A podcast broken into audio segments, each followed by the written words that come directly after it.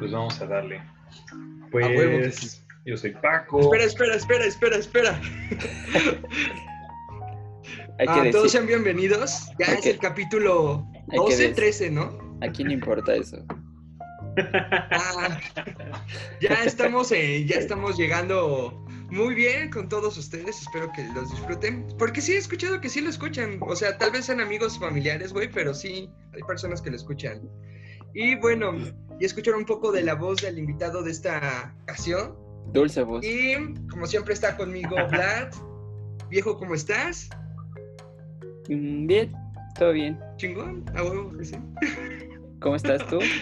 Bien, qué bueno. a huevo que bien. ok, viejo, presenta a nuestro invitado. De México para el mundo, güey. De México para el mundo. El que iba a ganar el Concurso. 2020, güey. Mojabragas, Moje, Se nos Mojaboxer, güey. fue, se nos fue. El concurso a, a los ojos más bonitos, güey. A la voz del locutor. Oh, verga, sí. Ya, ya, ya voy viendo la, la, la, el La perfil de del programa, güey. Paco, ¿cómo estás? Bien, Vlad, ¿qué hubo, qué hubo, Vlad, Guerra? ¿Cómo están? ¿Cómo estás tú? ¿Todo bien? ¿Tú estabas bien? ¿Tú ¿Cómo estás? Chido, chido. Este, pues a la expectativa, ¿no? De qué, qué, qué rayos va a pasar con nuestro semestre. No sé ustedes, pero cómo, cómo quedaron sus materias. Yo todavía, bueno, no ya llegué que decir materias, pero ¿saben algo de nuestra titulación? Eh, hasta que inicien las clases, como que va a empezar como el movimiento, según yo. Yo estoy Pero- en otro pedo diferente, güey. Yo ya estoy en diplomado. Entonces, El yo señor ya me despedí de la FAD, güey. Museografía, Sí, papá, Qué museografía. horror. Pero qué chido, Israel, qué chido. Siempre en qué estás haciendo tu diplomado. Ah, museografía, güey. Curaduría de museos. Pero ese no es el punto, viejo. Quiero que nos platiques de ti. ¿Quién eres y por qué estás aquí con nosotros? ¿Por qué eres tan guapo, viejo? Y Luego, luego, luego a mamar vergas, Isaac. luego, No, luego no se- putear, güey. Hay que empezar. a- Ya cógetelo, güey, mejor. el- Por cierto, hay una anécdota muy chistosa sobre el primero, primer año, Ah. cuando creí conocer al novio de Isra, pero eso no sucedió jamás. Isra después. Es que no hubo novio, güey, nunca hubo novio. Pero, ok, ahorita pasamos con las anécdotas, pero, eh, pues, no, No te- sé, viejo. yo No te preocupes, no te preocupes. ahorita- Tenemos toda una sección donde hacemos quedar mal a Isra, así que, Ay, huevos. así que tú espérate. Este, Se vienen cosas grandes. es lo que decía tu novia, güey. Pero bueno. Eh, ¿Qué pasó contigo? ¿Tu trabajo? ¿Quién eres, viejo? ¿Por qué estás aquí? Pues bueno, Déjalo presentarse, pinche blanco. yo soy Paco. eh, supongo que todo el mundo me conoce como Paco, tengo un apellido raro, pero esperemos que nadie se acuerde de eso. Yo soy pintor, en principio. Pintor es decir mucho, porque recordemos que no salimos de la escuela como artistas, ¿no? Sino como licenciados en artes visuales. Pero le hacemos a la mamada de que soy pintor, ¿no? Y pues de qué va mi obra, así como para ser concisos. De, supongo que del abandonado, Irra. No, creo que a ti sí te tocó quizá ver pintura, no sé si a ti te tocó hablar un poco de lo que hago. Es Sí. generalmente como paisaje urbano, que tiene que ver con lo destruido, con lo olvidado, pero también como con lo melancólico. Este, tocó ver una pintura que modificó la Fabi, que eras tú, pero le puso la cara de Daredevil. O era Daredevil con tu cara, algo así, no sé. Hubo un meme de eso, estuvo muy chido. no manches, no, no me acuerdo. ¿Vieron una pintura mía? Ajá, pero ajá, continúa. Qué rollo, no, no me acuerdo. este, pues, ¿qué, qué más puedo decir de mi trabajo? Pues no mucho más. Digo, realmente parte de lo que me interesa de estos lugares es que, bueno, no nos, yo tengo como un pequeño trauma, ¿no? De, de, de siempre me desarrollé como en lugares así sumamente jodidos. y jodidos en el sentido como de oxidados, ¿no? Sí, Ah. ay, ra. Entonces, Puro barrio. Sí, pero el barrio abandonado, porque sí. Barrios y mantenimiento del distrito, ¿no? A huevo. Eso. Pues supongo que por eso me gusta pintar como lugares oxidados y olvidados, que además son como un, un descanso, ¿no? En la ciudad. ¿no? Siempre está ese pequeño lugar abandonado, esa pequeña casa abandonada, que a todo el mundo le gusta ver cómo la exploran en internet, pero a todo el mundo se nos abre porque sabemos que hay vagos ahí viviendo. Pero al final de cuentas, creo que a la gente le gustan los lugares abandonados y han tenido un gran pegue en YouTube, por ejemplo, o en Instagram, porque son lugares de paz, ¿no? Es como ese lugar callado y silencioso dentro de la ciudad, donde, pues, no sé, dejarte volar un rato. Y es como lo que busco un poco. Este, lugares callados, ¿no? Un poco de silencio para quien está viendo mis juegos. Y pues más o menos Eres nuestro primer pintor en el programa y es un gusto estar aquí contigo, viejo. Soy el primer pintor en el Y así programa. grandes elitista rasgos tu trabajo. Sí, yo me tocó verlo en primer año, me tocó verlo ya después en, en ¿cómo se dice? Ah, cuando lo presentabas, este... Bueno, llegué a meterme en tu salón varias veces a ver este, pinturas. Iba a molestar a Nájera y, y te, y te veía, y veía tus pinturas. Están chidas. Pero eh, queríamos invitarte porque tienes un punto de vista muy chido y ya te habíamos mencionado en programas anteriores sobre la crítica. Y de hecho, Vlad ha usado, y yo también, la neta, los dos hemos usado parte de, tu, de tus frases, güey. Entonces, Órale, ya me están citando. está, está, está cabrón. Sí, Pero- eh, realmente. Eso sí, es, es algo que hemos hecho más de una vez en este programa. Porque, o sea, sí tienes unos comentarios bastante atinados sobre. o sea, como que pueden englobar muchas cosas, entonces es un poco de lo que nos gustaría que compartieras ahorita. Y acerca de los lugares abandonados, tú, aparte de vivir en ellos, ¿los frecuentas? buscas, buscas como qué lugares nuevos encontrar, este, te metes ahí en, en lugares donde te roban la cartera, cosas así. ya tiene mucho que no. No, bueno, además, además de la pandemia, ya tiene bastante que no. Pero de niño sí, bueno, no de niño, de morro más bien, ¿no? De como secundaria, prepa, sí, sí me gustaba bastante.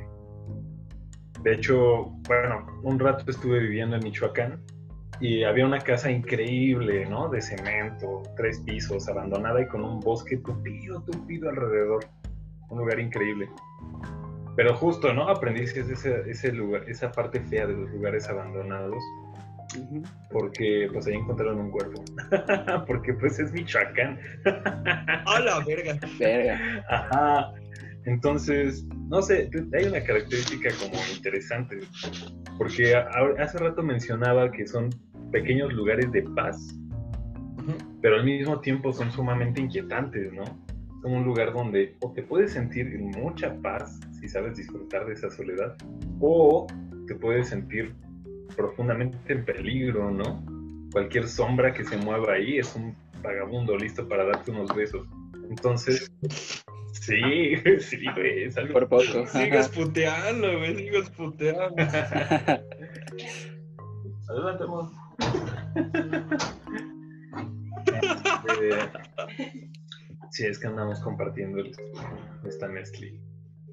Nice, sobre la parte de la crítica, sí. Este, sobre la parte de la crítica, pues no sé, soy muy criticón, no, no sé hacia qué en particular, este, sobre todas las pestes que he hecho, que, que, que- de qué querían hablar.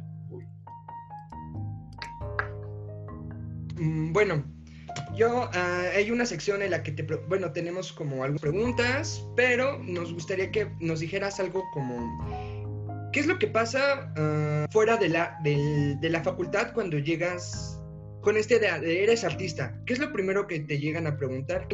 No te preguntan, en el caso de Vlad, ¿qué foto, qué fotos tienes? O sea, ¿cuál es, cuál es tu cámara o algo así? En mi caso me han preguntado, oye, ¿cuáles son tus esculturas? Siempre, ah, en mi caso, siempre me he preguntado, a ver tus pinturas, a ver tus dibujos, y es como de, no es que no solamente el arte visual está enfocado en la pintura, no todos llegan eh, con, con esa aspiración. Muchas personas llegan en escultura, escultura y se van a pintura, o se van a fotografía, o se van a grabado. Y de hecho, vi tus grabados, grabados de, de Paco, eh, xilografía, o ¿cómo se llama? ¿Qué tomamos? Grabado, ¿no? Eh, grabado hicimos varias cosas. Pero era, Sí, hicimos Hilo. Y que al momento de que tú entras a la facultad, todos, de hecho los salones de pintura son que están más este, llenos al principio, ya después como que hay, se, se dividen las personas y están repetidas en todos los detalles, pero más idea de, del público en general o de las personas que están afuera de la facultad es que todos los que estamos en la facultad de artes son, es de pintura. ¿Tú qué opinas de eso? ¿Es cierto o no es cierto? ¿Qué pedo? Yo creo que sí, pero con cierta reserva, porque de hecho a mí me ha tocado que la mayoría de las personas a las que les cuento un poco de mi carrera o que se enteran de que estudio algo que se llama artes visuales, pues, generalmente me preguntan si hago manualidades. Así. ¿no? Entonces, entonces, supongo que artes visuales les trabajo, que hacemos ¿De qué vas a- origami. No sé, no sé. Y sí, Sobre los alumnos sí estoy seguro de que casi todos llegan como con la... Casi todos. Hay, hay obviamente excepciones. Pero casi todos tenemos como una visión muy clásica, ¿no? De las artes al entrar. Lo cual es, está muy chistoso. Casi todos sí sa- saben que hay esculturas, saben que hay grabado. Este, creen que vamos a salir haciendo académicos. No, no es cierto, ni siquiera académicos. Sino artistas, ¿no? Tal cual, artistas de taller como todos los que ven así en Sabiendo dibujar patas, ¿no? sabiendo dibujar patas con pelos, así. Con pelos y venitas. Sí, sí, sí, no cualquier pata. Pero pues la verdad es que no, como ya seguro ya han hablado en este programa muchas veces. Pero sobre la, la, la visión afuera, la verdad es que no me la he topado mucho. O sea, me han... Y la verdad es que no sé si existe. o sea, si es parte del imaginario de esta ciudad que existe gente que se dedica a las artes. Porque me he encontrado gente que me ha preguntado cuánto cuesta un arte. Ok. A lo cual dirías, ah, ¿qué clase de arte? Pues un arte. Entonces, como que notas que no, no está claro la... Pues ni siquiera es un objeto, ¿no? O sea, no se imaginan un objeto artístico, sino que es como un concepto. Un concepto que existe en museos. No es algo que la gente en esta ciudad sienta que puede poseer, ¿no? Y mucho menos que tenga sentido o valor. Entonces, no sé si me desvié mucho. Este, pero a grandes No, rasgos, no, sí, no. sí, sí. Es tu diría programa, amigo, es tu programa. no, es el suyo, Ra. Gracias por invitarme. Eh, sí, es algo muy difuso. Um, viejo, entonces.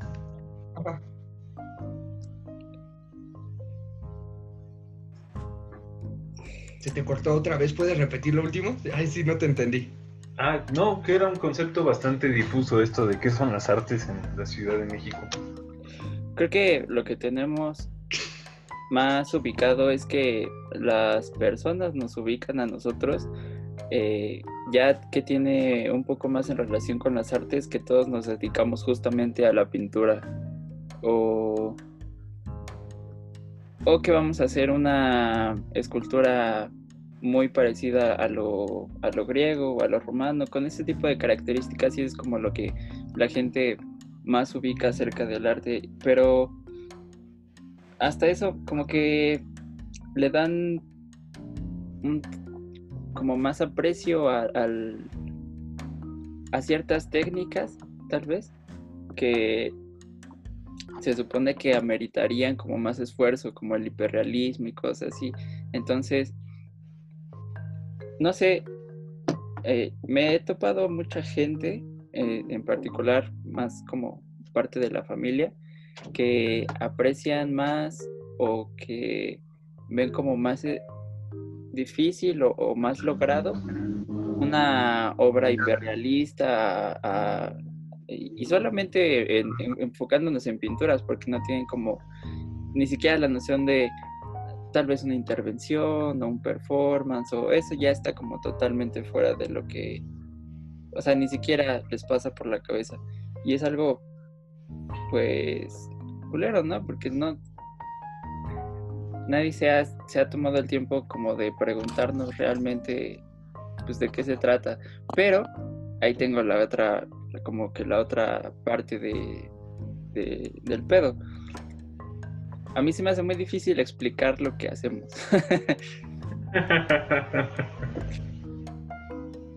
muy difícil. La neta sí, güey, la neta sí. Porque lo que hacemos y lo que ellos tienen como en su idea colectiva, pues es totalmente diferente. Es como cuando si te platicara una película que está súper chida.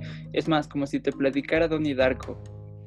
Donnie Darko está verguísima y tiene muchas cosas y y tiene teorías y pues ahí como, como jugar acerca con la historia, pero si yo te la platico, si yo te la cuento, suena bien, bien culero, ¿no? O sea, no le haría justicia a lo que se te está presentando como, como una pieza.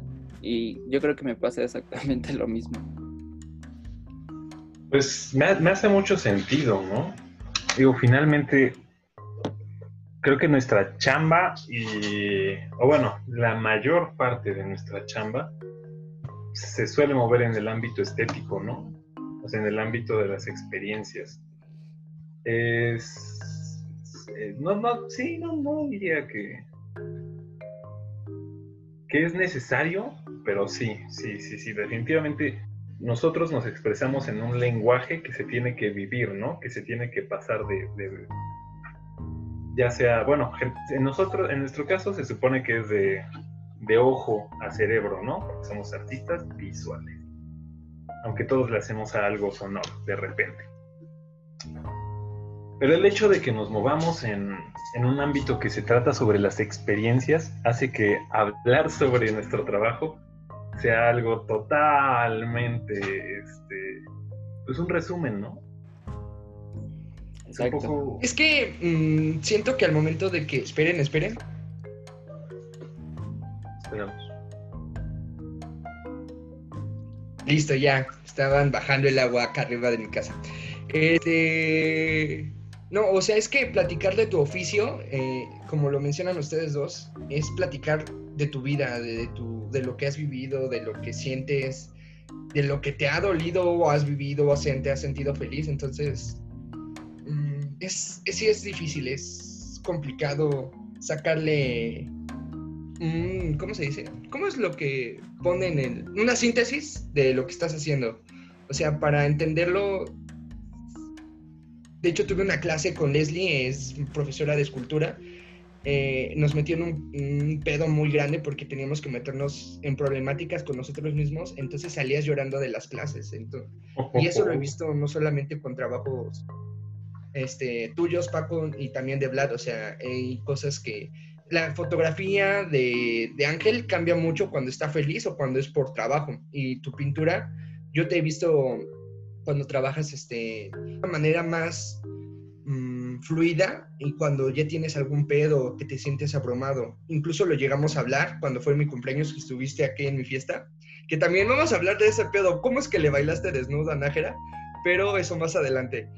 Eh, el pedo. Solo fue una vez, ya olvídalo. O sea, sí, cambia mucho. Eh, ¿Cómo, saltamos a eso? espera, espera, todavía no llegamos a la parte de anécdotas. Espera, espera. No, el punto es de que sí cambia demasiado tu forma, la forma de trabajar de un artista y en la expresión, ¿no? Y es, no, como dicen, no, no tendría la forma de explicar nuestra chamba. Pues sí, de repente siento que el arte es difícil, es difícil comunicarlo, ¿no? Comunicarlo verbalmente. Efectivamente. Porque sí, y hubo un conversatorio al respecto de todo esto que estamos hablando. Eh, fue ahí en la facultad hace como un año y medio, creo que se dio en los intersemestrales de, de invierno, hace como en 2019. Y el conversatorio se llamaba Palabra e Imagen. No sé si les tocó verlo por ahí. Vi un pedazo en Facebook. Eh, estuvo padre, estuvo padre. Hubo varios ponentes y siempre estaban pues debatiendo, ¿no? Sobre estos dos lenguajes, estas dos maneras de, de expresar ideas o sensaciones. Claro. Y un punto que se me hizo muy interesante, de un chavo que desgraciadamente no me acuerdo cómo se llama, pero que es un sujeto sumamente brillante y que debiera de anotar el nombre, es esta idea de que nosotros hablamos, y literalmente hablamos, no, no en sentido figurado, sino de que exponemos una serie de argumentos, de ideas, de sentimientos, de conceptos complejos, pero con imágenes. Y eso tiene un... O sea, tiene algo chido y algo no tan chido. Lo chido es que es sumamente abierto y cada quien le va a dar una interpretación sumamente personal si está dispuesto a dársela. Y digo si está dispuesto a dársela porque lo no tan chido es que a diferencia de las palabras, que una vez que, la, que sabes leer y pasa frente a ti una palabra, la lees y no tienes de otra, ¿no? Sin embargo, con una imagen, como no es un código universal que tu cerebro ya tiene súper detectado, como de, ¡ay, hay una palabra!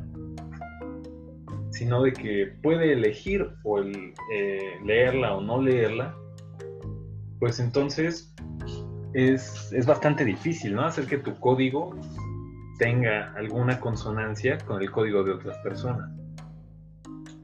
Entonces, pues estamos hablando, o sea, sí podemos hablar de cosas sumamente complejas que no puedes hablar con palabras. Y si no las puedes hablar con palabras, pues entonces son una cosa con la que casi nunca hemos lidiado, ¿no? Porque la mayoría de nuestro pensamiento está estructurado pues verbalmente. por eso estás aquí, güey, por eso te invitamos. Eh, gracias, oh, estás, estás, estás, estás, cabrón, güey, estás muy cabrón. Los sueños, por ejemplo, son, un, son un, ejemplo, creo que muy ilustrativo. Casi siempre son imágenes, ¿no? Y puedes quitar, digamos que toda tu banda sonora de los sueños y quedarte con las imágenes y sabes que esas imágenes tienen un mood, un feel súper específico, ¿no? O sea, era un pato de hule sobre una silla y tenía cierta luz y se sentía así el frío y así, y eso me generó esto, ¿no? O sea, como que amplías el espectro de, no sé, si eso, eso lo podrías poner en términos verbales como inquietud y frialdad, pero, pero como que nunca te alcanzan las palabras, ¿no? Para describir exactamente qué sentiste en ese sueño. Y ahí es donde está lo chido, una imagen quizás sí describe exactamente eso, pero pues bueno, es, es, complejo, es complejo. Entonces, pues sí, es difícil expresar lo que hacemos, pero creo que más que expresarlo, se tiene que vivir y enseñar, ¿no? O sea, sí se tiene que sacar a la calle y enseñárselo a la gente o arrastrar a la gente a tus exposiciones, museos, no sé. Sí, tienes algo, tienes un punto muy importante y es que se tiene que, vivir eh, como muchas otras cosas, ¿no? Puedes tener el, juicio bastante más completo, más nutrido ya cuando lo, lo vives y tienes esa experiencia está bien padre el ejemplo que das acerca de los sueños porque no sé ustedes, pero mentalmente como que yo ya sé qué tipo de mood estoy en el sueño solo por estar ahí. Si es como un sueño donde estoy un poquito como asustado, otro que es como eh, más relax, más feliz, algo cotidiano, o incluso algo donde yo puedo, permitirme hacer cosas chidas, increíbles, porque estoy como en el mood de que ya sé que estoy en un sueño. Eso está, es difícil, pero pues sí se puede. Pero bueno, el punto es que eh, sobre esa, esa línea, ese parámetro en donde ya estás inmerso en una imagen, se puede llegar a eso, pues si estás como presente o viviendo o involucrándote de, cierta manera con, con, cierta pieza, ¿no? Y no lo digo nada más visualmente, sino también eh, te involucras muchas veces con las piezas que son auditivas o cosas así, te ponen en un cierto eh, en un cierto estado. Pero estoy totalmente de acuerdo en que, que parte mucho de la experiencia. Y los, lo viví hace unos momentos, bueno, hace unas horas con mi hermano, en el que no entendía por qué este no entendía por qué se le habían hecho estas intervenciones a los retratos que había en la en la CNDH, que eran como Madero y Benito Juárez y cosas así. No entendía por qué esos signos de esa forma y presentarlos eh, así. Y, y como que no le empataba la idea, pero justamente no le empataba porque nunca he estado inmerso como en ese tipo de, problemáticas o hablado con gente que tenga eh, otros puntos de vista, porque se deja mucho llevar por lo que hay en Internet. Entonces, eh, tal cual, yo creo que no, no topa, eh, no se le puede hacer presente o corpóreo lo que está pasando de alguna manera, porque no ha tenido esa experiencia y cuando tienes la experiencia pues involucras mucho, ¿no? Involucras pues la mente, el cuerpo, los, este, los signos que ya conoces y todo lo vas armando en tu mente padrísimo. Y estoy de acuerdo. Además de que siento que para, para, es que no quiero decir apreciar porque suena mamoncísimo, pero sí, me, me, agrada. Para relacionarte con una pieza, yo creo que, bueno, no sé ustedes, pero yo soy del tipo de gente que como que si no lo ha hecho no le interesa. y está muy mal. Pero creo que a muchos nos sucede, ¿no? Que si no te puedes relacionar, o sea, si no tienes una vivencia que haga real esto de lo que estás hablando, como que eh, X, ¿no? A mí nunca me gustó el fútbol hasta que pude patear una pelota. ¿No? Es, es algo por el estilo. Entonces. ¿Es la relación vivencia-acción? Pues sí, porque además, o sea, de alguna manera somos medio empiristas todos, ¿no? O sea, si no lo has vivido, es como si no existiera. Y te pueden decir que existe. Pero, mm, no, o sea, a mí me pueden decir que, no sé, las malteadas que venden afuera de del Empire State son así, mm, lo mejor del mundo. Pero para mí no son lo mejor del mundo ni lo van a hacer hasta que las prueben. ¿sí? Entonces, como que no te vas a relacionar. Y la otra es que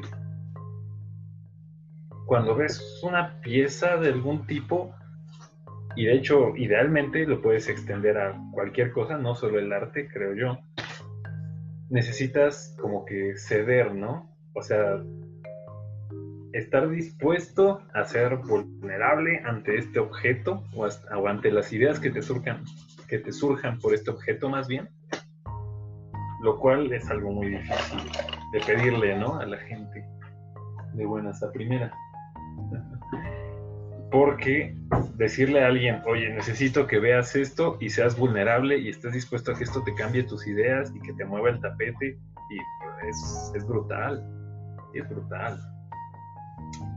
Y es un ejercicio que... No estoy, estoy completamente de acuerdo, digo, no, no puedes hacer que una persona... Ajá Vas, vas, vas, vas. Tú di, tú di, tú di. Este, sí, o sea, no puedes abrir a la gente a la fuerza, ¿no? Que es lo que luego veo que pecan un poco algunos difusores, ¿no? Que están así como, oh, es que a la gente no le interesa. Y es que cómo le va a interesar a la gente, ¿no? Ser vulnerable en un mundo que raspa. Entonces, pues... De hecho, hay una, hay un comediante que se llama Bon Curiel, el que hubo polémica en un momento donde él le mentó la madre al público diciéndole, es que yo soy un buen comediante, ustedes no le entienden a mis chistes. Y una persona sí le contestó, sí, sí le entendemos a tus chistes, pero tú no das gracia. Entonces, como de, ¿qué pedo, no? O sea, él está haciendo su trabajo para su público centrado, que él es como de, güey, doy gracia, pero a este público en específico no, no, no, no entra nuestro, no entra mi humor. Y es lo mismo que llega, como dijiste, los difusores. Muchas veces pecamos en el hecho de, si yo lo entendía, huevo que le va a entender medio mundo porque soy bien vergas. Y pues no, de ahí viene parte el estudio de la imagen dentro de la facultad de arte y diseño. Vlad. Parte desde uno mismo, yo creo, y bueno, no sé, es creo de las partes difíciles o interesantes donde todos estos sentimientos también los sentimos nosotros o pasamos por ellos cuando estamos en... Entras a una galería en Coyoacán, punto. De una de un artista nuevo que está presentando nuevas cosas que no tienen nada que ver con, con pintura, ni foto, ni grabado, nada tradicional. Entonces tú llegas de una manera crítica a decir, a ver qué me vas a enseñar, ¿no? ¿Qué es lo que traes? ¿Cuál es tu trabajo?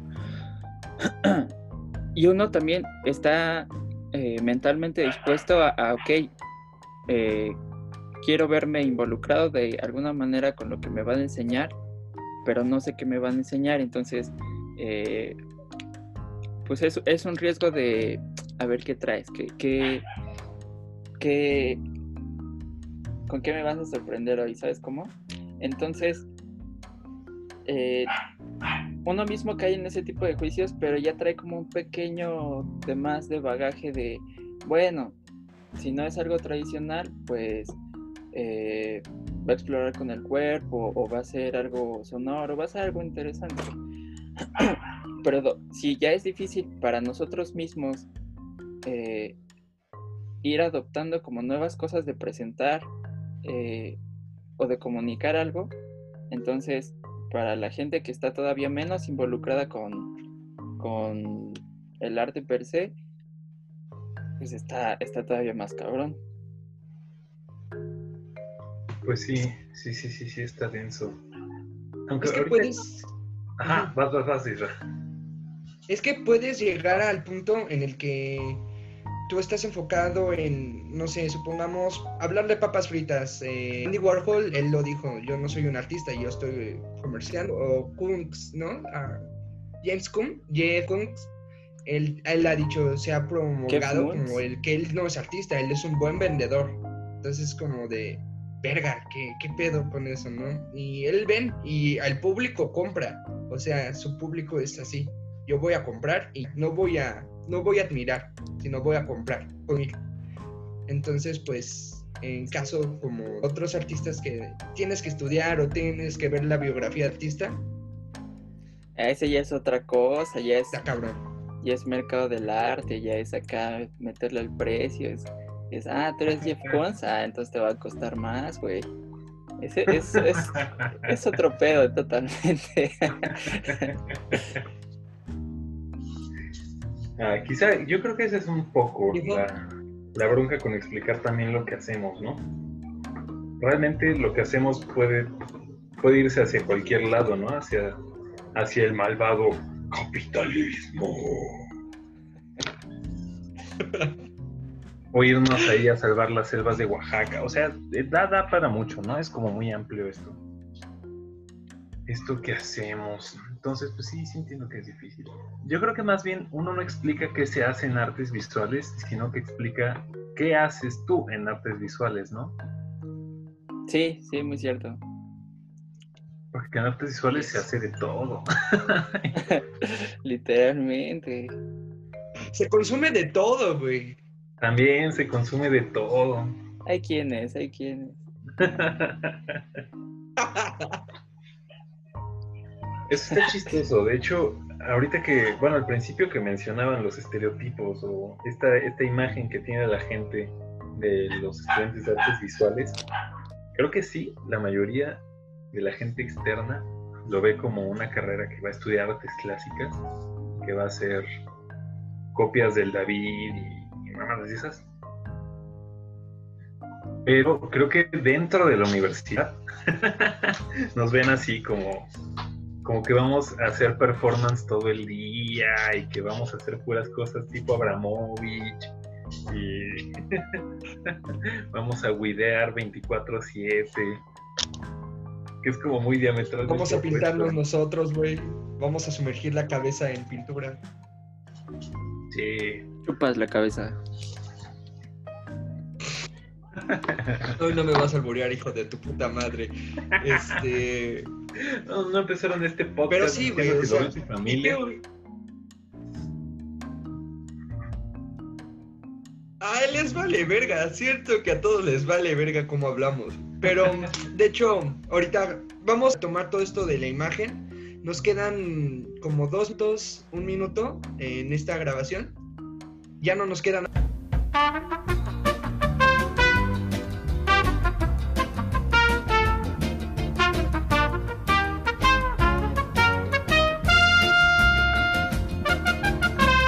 Perrito en nuestro programa. lo tengo que ver, lo tengo que ver. El de dificultades técnicas, sí, sí es bueno. Yo le he pedido exactamente que solamente ponga ese perrito, güey. Ah, ya, ya, estás, ya lo estamos grabando, hijo de la verga. Este, seguimos con Paco en el tema de la imagen.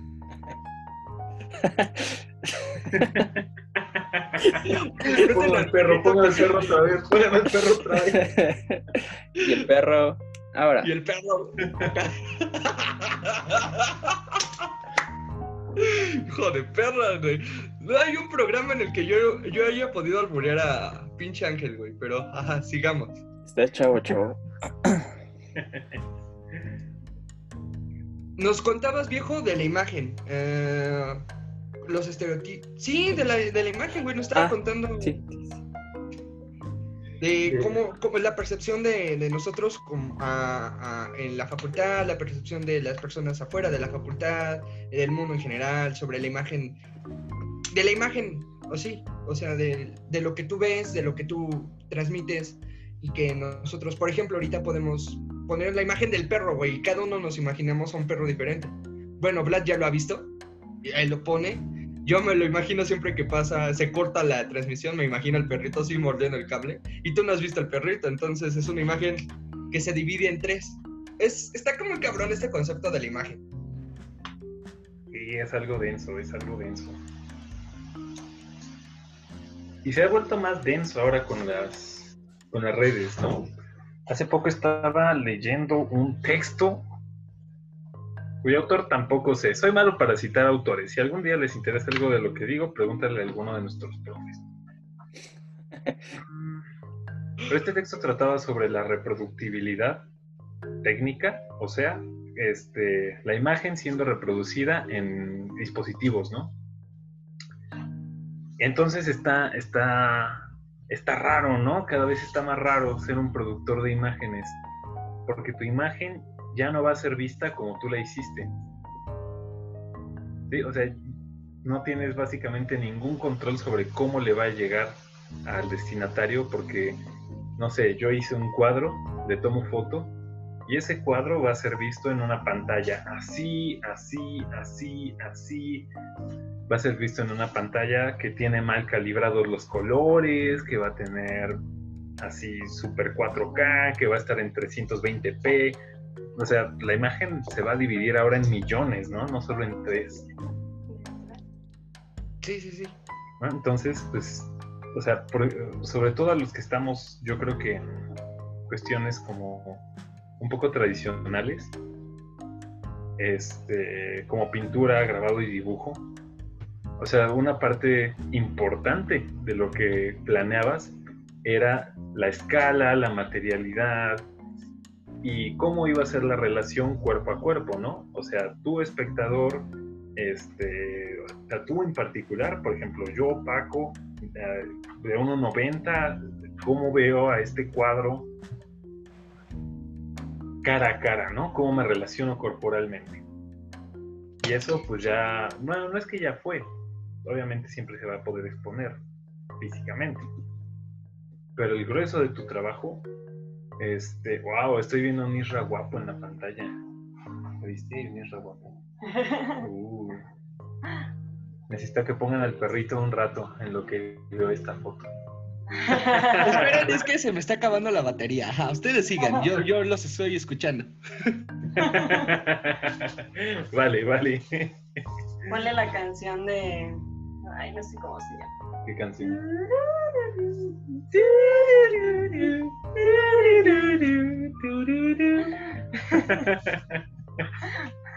Ay. Pues Son unos- Se complica un poco esto de la imagen, ¿no? Cada vez tenemos más variables, lo cual está chido.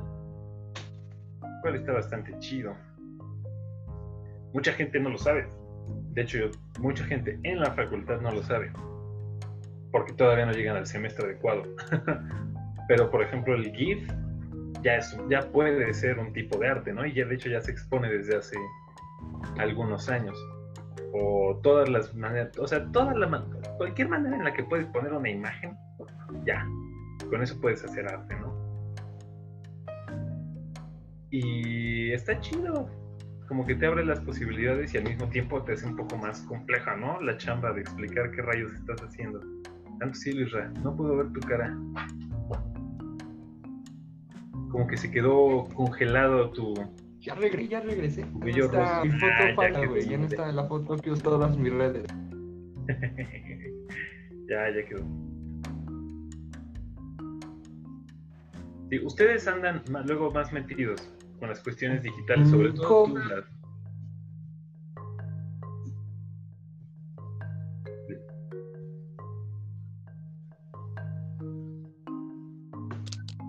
Perdón, está en mute.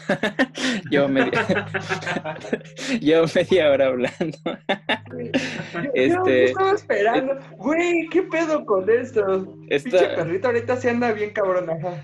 eh, rescato lo que acaba de decir Paco acerca de eh, un poco de la imagen digital y la reproductibilidad que tiene la imagen, porque también es un, eh, ¿cómo decirlo? Una cierta desventaja o algo con lo que nos enfrentamos nosotros que somos productores de imagen, porque tú te imaginas la imagen ah, ya hecha, presentarla de cierta forma a, a la gente. Y dices, bueno, la gente pues, la- está chido que la viera grandota, like my dick. ah. Eh, que la viera, o sea, que la viera grandota, que tenga la experiencia como de, cumplir como su panorama visual, etcétera, etcétera, ¿no? Pero si la eh, si la distribuimos a través de internet o de redes sociales, como es más frecuente en Instagram y ese tipo de cosas, pues la neta es que la imagen se va a adaptar. La imagen es como el agua, es como líquida. Se va a adaptar primero a donde la el espacio en donde la estés conteniendo, o sea, tu, tu tablet, tu computadora, etcétera. Pero también se va a infiltrar en ciertos lugares que tú no, no pensaste que se iba que se iba a ir o se iba a llegar, porque en el momento en el que ya está en internet, tú ya no eres como to- totalmente propietario de, de tu propia imagen, sino que ya está en tantas partes que es imposible como contenerla, ¿sabes? Entonces, eh, pues si generas muchas imágenes, al final del día, pues vas a tener eh, este, este problema recurrentemente en el que tal vez citen tu imagen sin darte los créditos o, o aparezca en tal sitio y tú ya la borraste o ese tipo de cosas. Entonces, eh, pues también la experiencia cambia. Ya no es lo mismo que tú querías presentar en un principio y la gente lo va a, adoptar dependiendo de cómo, cuáles sean sus posibilidades de verlas, ¿no? Porque también eh, fuera de, nosotros y de nuestras propias imágenes, pues también hay bibliotecas virtuales en donde tú puedes entrar a X museo y ver como su repertorio de obras y fotos, fotos de la galería y, y muchas cosas de esas. lo cual está padre porque pues, lo hace más asequible, ¿no? Ya no tienes que viajar a otro pinche lado. Pero pues, ya no es lo mismo, bro. ¿Dónde está la experiencia? ¿Dónde está la corporeidad? Ya poniéndome muy acá. De hecho, algo que ahorita estás mencionando, viejo, El- lo dijeron una vez en... Y tomo el... Porque el mito de Platón creo que me dejó muy marcado. Lo de la caverna. eh, eh, lo que ahorita mencionas. O sea, ¿cómo es que las prestas la redes nos están dando la facilidad? Cabrón, no, ok. Pero espera, espera. Déjame terminar la idea, después me albureas, cabrón. Eh, el punto del mito de la caverna era que tú puedes ver una imagen en Instagram, no, puedes ver la Torre Eiffel, pero nunca, la Torre Eiffel puede ser un invento y no sabemos si en serio existe, ¿no? Al igual que nosotros al momento de que tenemos una imagen, reproducimos una imagen que nosotros nos imaginamos, dada la redundancia de la palabra, este... Que ese es el pedo, ¿no? De que a veces nosotros nos robamos imágenes de una realidad que dice que nosotros estamos aún sumergidos en, el, en, la, en la caverna, estamos solamente, solamente viendo sombras y que los productores de imagen es lo que sacan a, a, la, a nuestra realidad, ¿no? Entonces, ¿cómo le damos fidelidad a que la, a la Torre Eiffel existe? ¿Cómo le podemos dar fidelidad a lo que Vlad exis- este, ve o, fotografía? ¿O cómo es que le damos validad a lo que tú haces en un, en un, en un lienzo, Paco, ¿no? O sea, tú puedes decir, yo es que yo sufrí mucho, o sea, su- sufrí la muerte de, de mi gato, de mi perro, de, de que se me cayó el techo, ¿no? ¿Cómo podemos darle fidelidad a eso? Así no, hasta que lo- nosotros lo vemos en tu, en tu trabajo, ¿no? O sea, es... Necesitamos nosotros ver para creer. Siento que ahí va un poquito lo del mito de la caverna. Eh, los sujetos que estaban encadenados adentro de la caverna no podían creer que había un mundo, sino hasta que llegó este personaje, este sujeto que les dijo, hay todo un panorama afuera, pero ustedes solamente están viendo esto. Entonces, creo que de ahí va un poco la percepción de la imagen con el espectador, no solamente como productor, sino también como espectador. De hecho, la relación productor y espectador, pues también se vio afectada, yo creo que de manera interesante, ¿no? Porque por un lado, o sea, si esperas hacer arte que sea recibido, o ah, no digamos arte, imágenes, ¿no? No nos metamos con conceptos escandalosos. Y si quieres hacer imágenes que sean recibidas de forma pasiva, yo creo que es, como decía Vlad, o sea, tienes cierta desventaja, por un lado, porque pues la relación, o sea, parte de esa relación dependía en alguna medida pues de tu presencia, ¿no? De estar ahí oliendo lo que hay que oler, ver lo que hay que ver, sentir lo que hay que sentir. Y de esa manera yo creo que todos tus sentidos se ven involucrados y puedes recibir algo pasivamente y de forma efectiva. Y bueno, digo pasivamente muy entre comillas, porque pues ya, ¿qué tanto te quieras meter en la pintura que estás viendo? Pues es cosa de cada quien. Pero en redes sociales o en medios electrónicos es mucho más difícil darle una imagen nada más y esperar que esa imagen ya así llegue al cerebro de las personas y les abra la octava puerta y ya puedan ver el nirvana. No, no, es, es mucho más complejo. Pero lo que sí te permiten las redes sociales, y es algo sumamente interesante, es la interactividad. Tu obra ya no solo es tuya. Tu obra es, digamos, que una dirección o es una serie quizá de herramientas o una serie de cubitos para construir sobre los cuales tú propones un juego o una dinámica y el espectador puede seguirla o puede no seguirla o puede inventar algo nuevo. Eh, el ejemplo del meme es algo súper interesante, ¿no? Es la construcción de la cultura de manera anárquica. Porque no hay una cabeza, ¿no? Los memes no surgen de un, de un poder superior, sino que surgen de todos nosotros.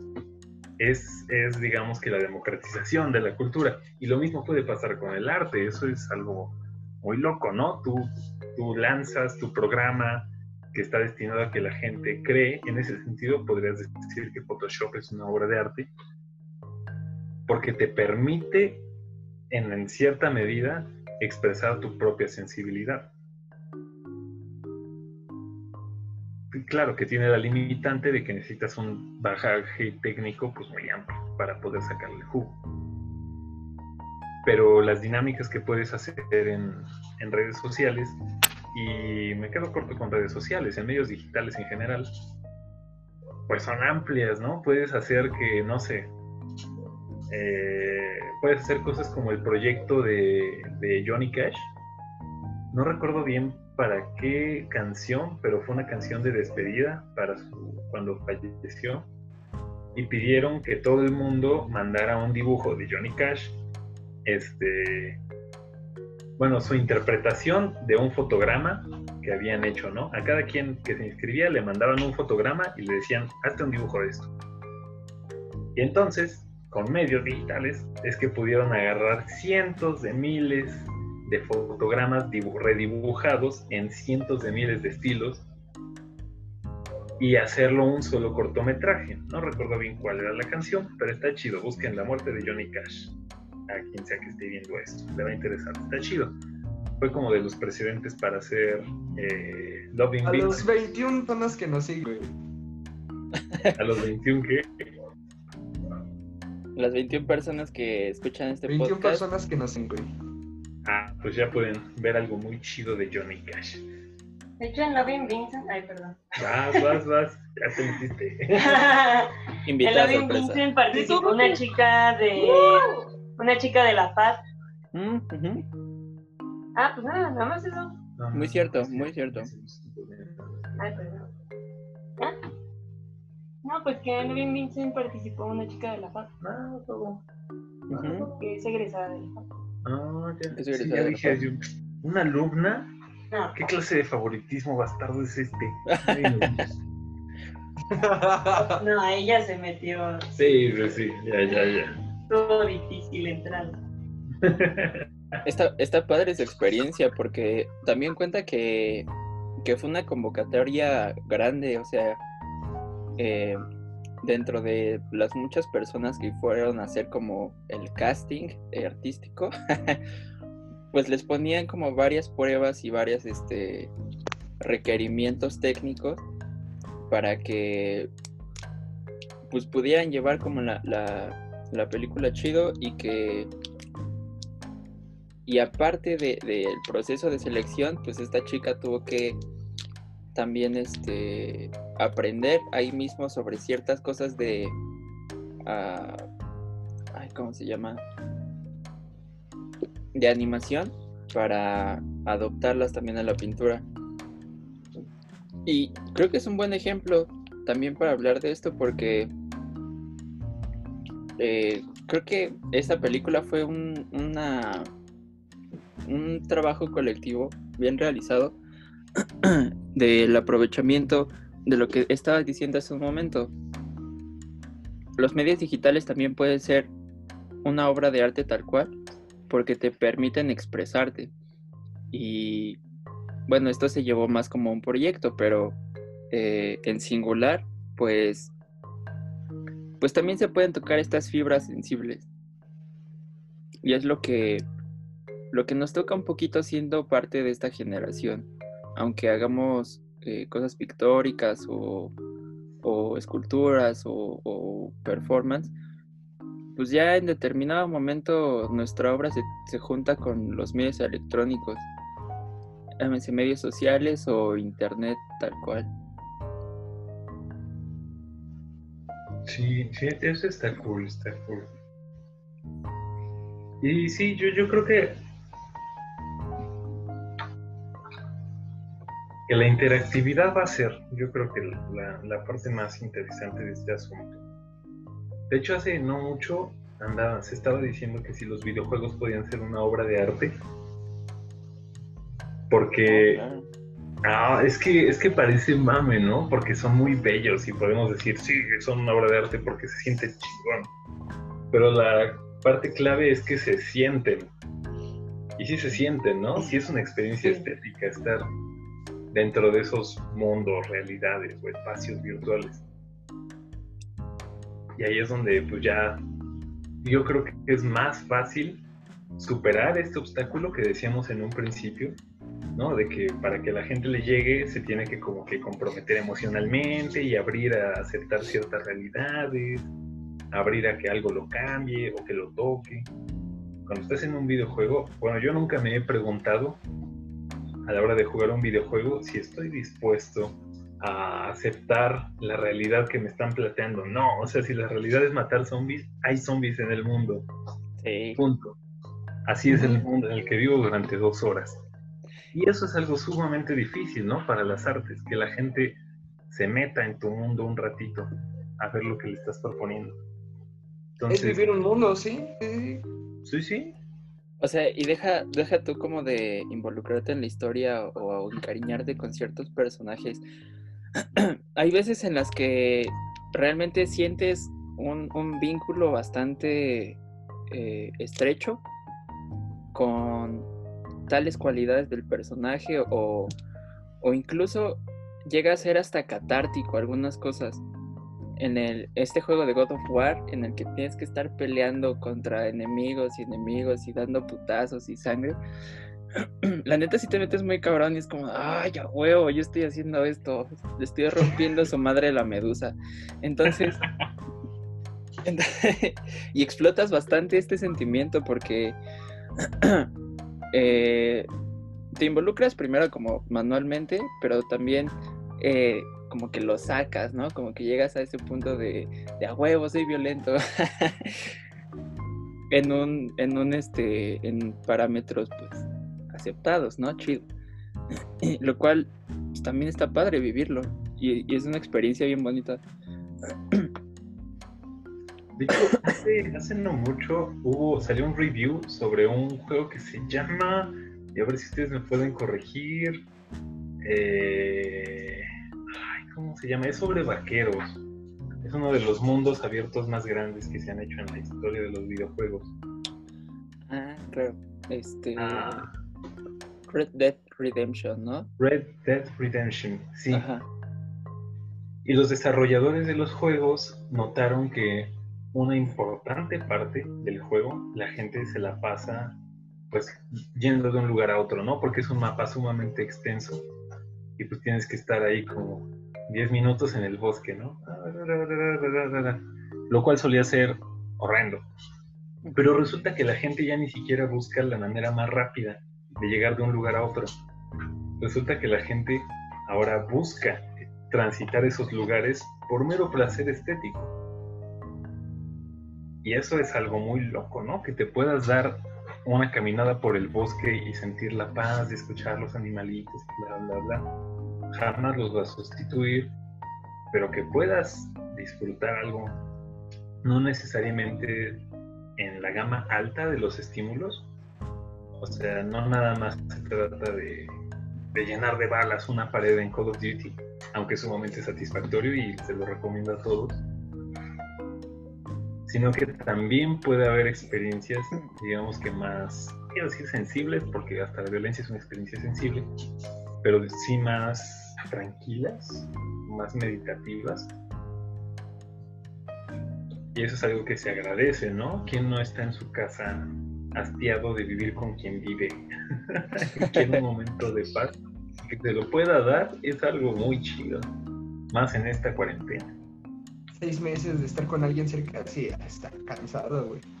El, el juego, oye, no, ¿cómo se llama?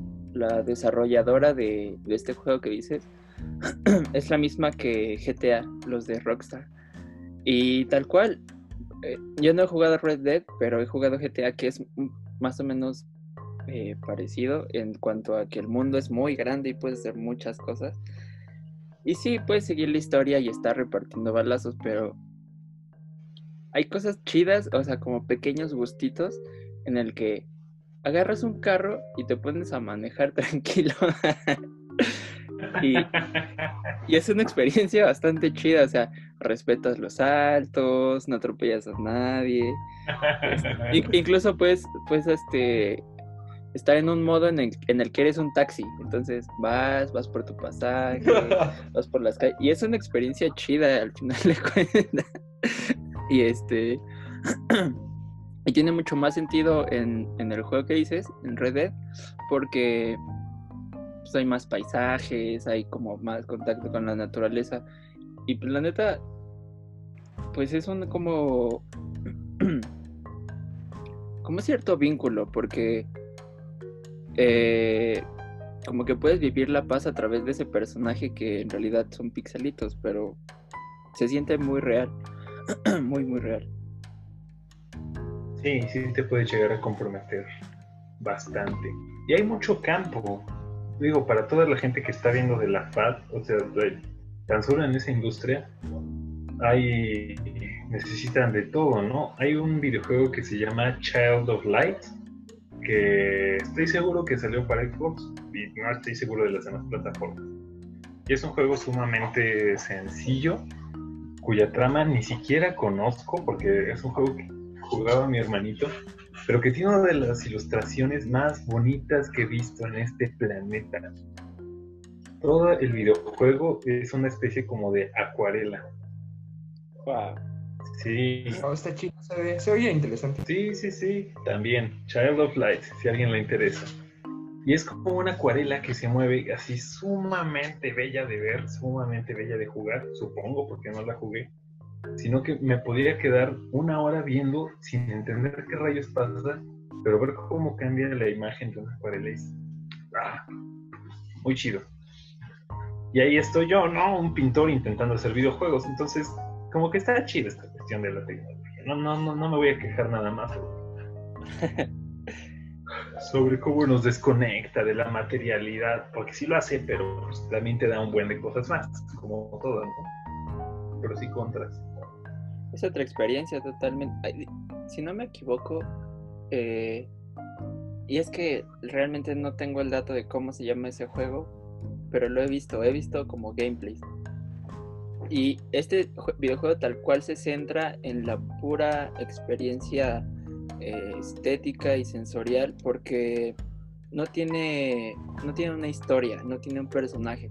Tal cual eh, el control o el, que lo que estás manejando es como una eh, como un remolinito de, de viento y de hojas que se va por un paisaje, se mete entre árboles, se va entre cosas y va acompañado con más estímulos. Es muy colorido, tiene eh, música bastante, bastante chill, bastante relajante y, es muy inmersivo.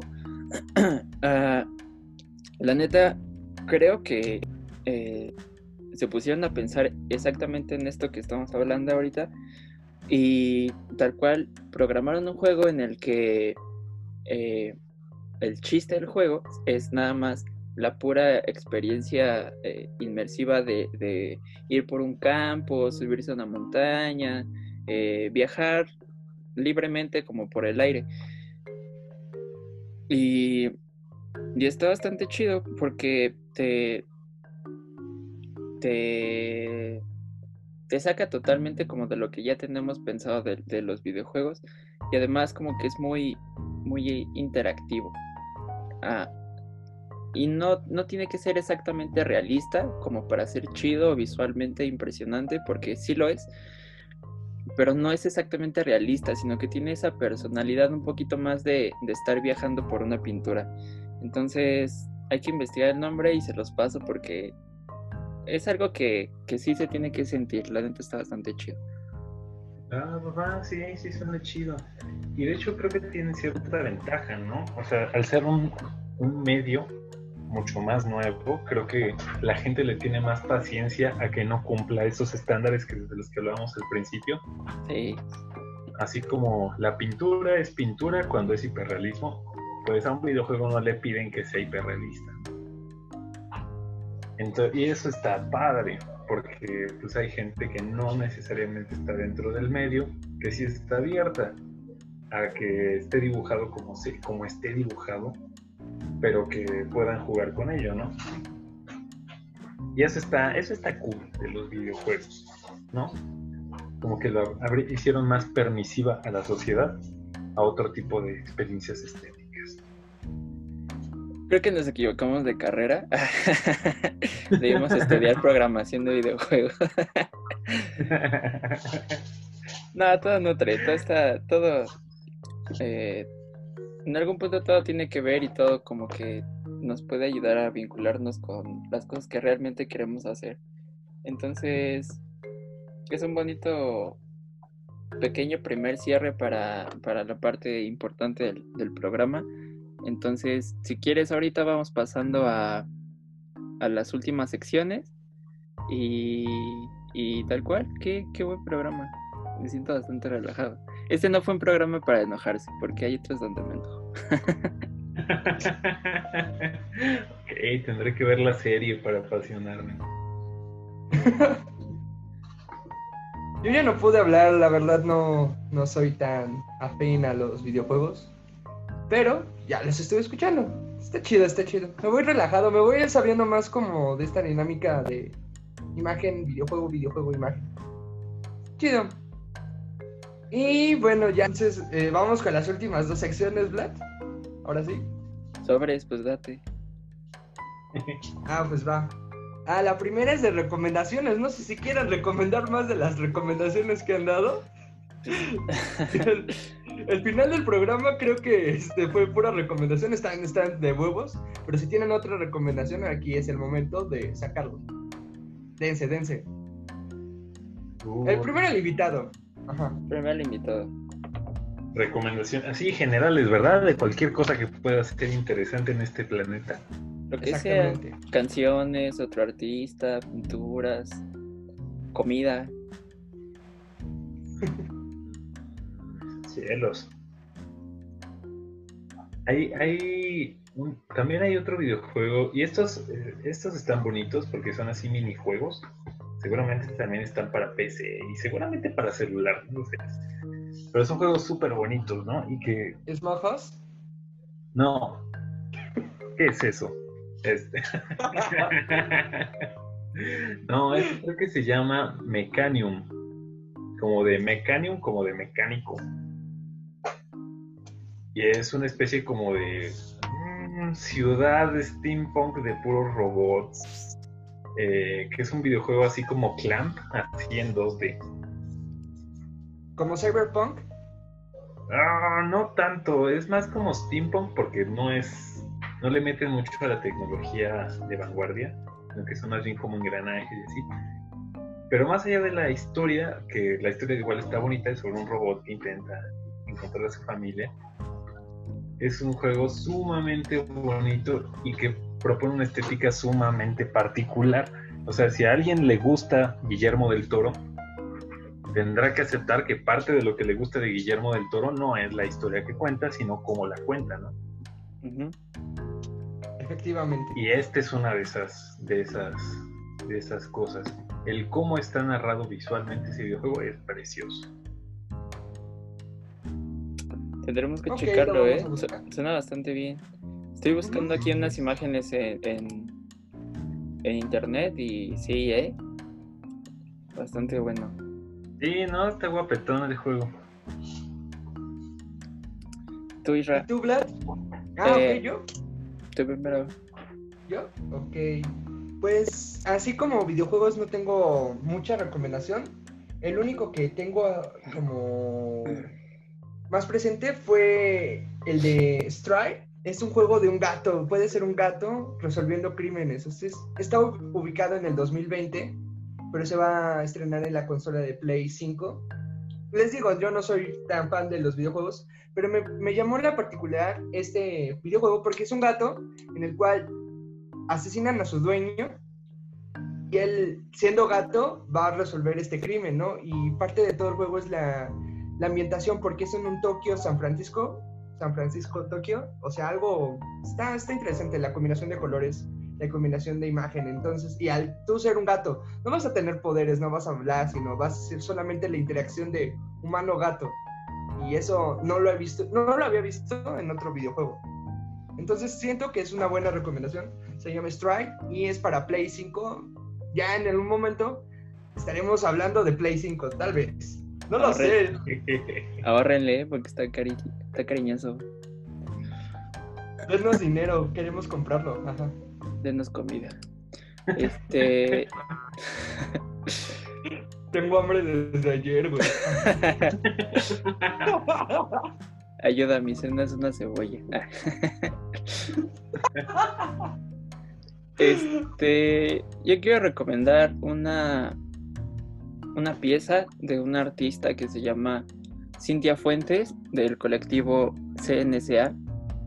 eh, la pieza se llama Ficciones cotidianas y eh, es un poco acerca de lo que le interesa a Paco. Eh, la obra de Paco tiene un poco que ver con esto. Tal vez. lo que hace esta chica es que agarró fotos de, de un área eh, no, muy, no muy centralizada, ya sea, ya sea como un pueblito o unas vías del tren y está como todo muy seco, muy árido, como muchas zonas abandonadas a las que pues, es muy, muy recurrente como la zona, las partes aledañas de, de la ciudad que pues dejan de haber muchas casas, que en vez de, de concreto pues son como tierra, tierra suelta, terracería y cosas así. Pero lo chido de, esta, de, esta, de estas piezas es que es una intervención a estas imágenes. Entonces agarra cosas eh, en específico eh, arquitectura de, de, de, la, de la ciudad Tal cual, en una foto agarra el Museo del MOAC y en el otro el museo que está aquí en... Eh, ay, ¿cómo se llama? El de Slim, el que parece una taza de baño. Ah, ah este... Y con Photoshop... El Somaya, ándale. Entonces... Entonces agarra estos edificios y los pone, los, los, este, los photoshopea en estos espacios que son como muy muy áridos, muy lejos de la mano de Dios, aquí por donde vivo yo. y... Donde no pasa Dios. Y está, está cagado ver como estos contrastes y sobre todo las diferencias entre las arquitecturas que tenemos ya concebidas dentro de la centralización de, de la ciudad y que no son para nada cotidianas y, y son muy dispares a lo que tenemos como en un panorama pues más a las orillas de la metrópoli. Entonces está padre. Y, y pues ya. Es, otra. y es todo. Y es todo de lo mucho que vale verga la centralización. ah, pues suena chido. La verdad es que sí suena chido, ya lo anoté. Suena cool. Entonces, Pasemos a la última sección. preséntala, Vlad. ¿De qué se trata nuestra última sección? ¿Qué es la que más me gusta? Eh, como decías al principio de, del programa, es la parte en el que, pues como que es un poquitito de denuncia hacia alguna situación, alguna eh, persona. Así que los mandamos a la verga. Bueno, a chingar a su madre o a chingar a su padre. Así que el invitado primero. bueno, al principio les comentaba que estuve trabajando un rato estos últimos meses y una parte de ese trabajo fue servicio al cliente para una compañía de servicio a domicilio de comida. Entonces, debo de decir que el 80% de las personas que llaman a servicio al cliente después de recibir su comida chinguen a su madre, a su padre y a todo lo que existe. Hay un 80% de honestas posibilidades de que sean una basura de persona. Y no soy yo.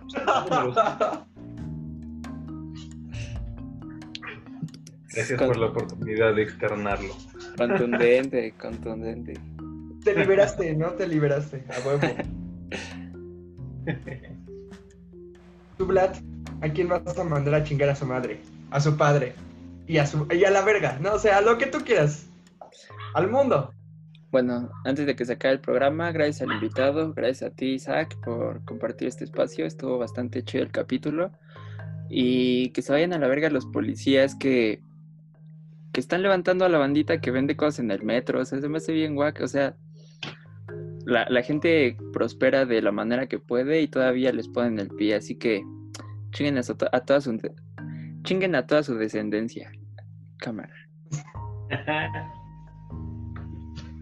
Um, yo quiero eh, mandar a chingar a su humanidad. ahorita en Finlandia hay una propuesta este, de Burger King en la cual están en el mes LGBT. Saluda a toda la comunidad LGBT. pero su propaganda es de Burger King, el rey besando de espaldas, o sea, no se ve la cara de McDonald's, bueno, de Ronald McDonald's, pero lo está besando.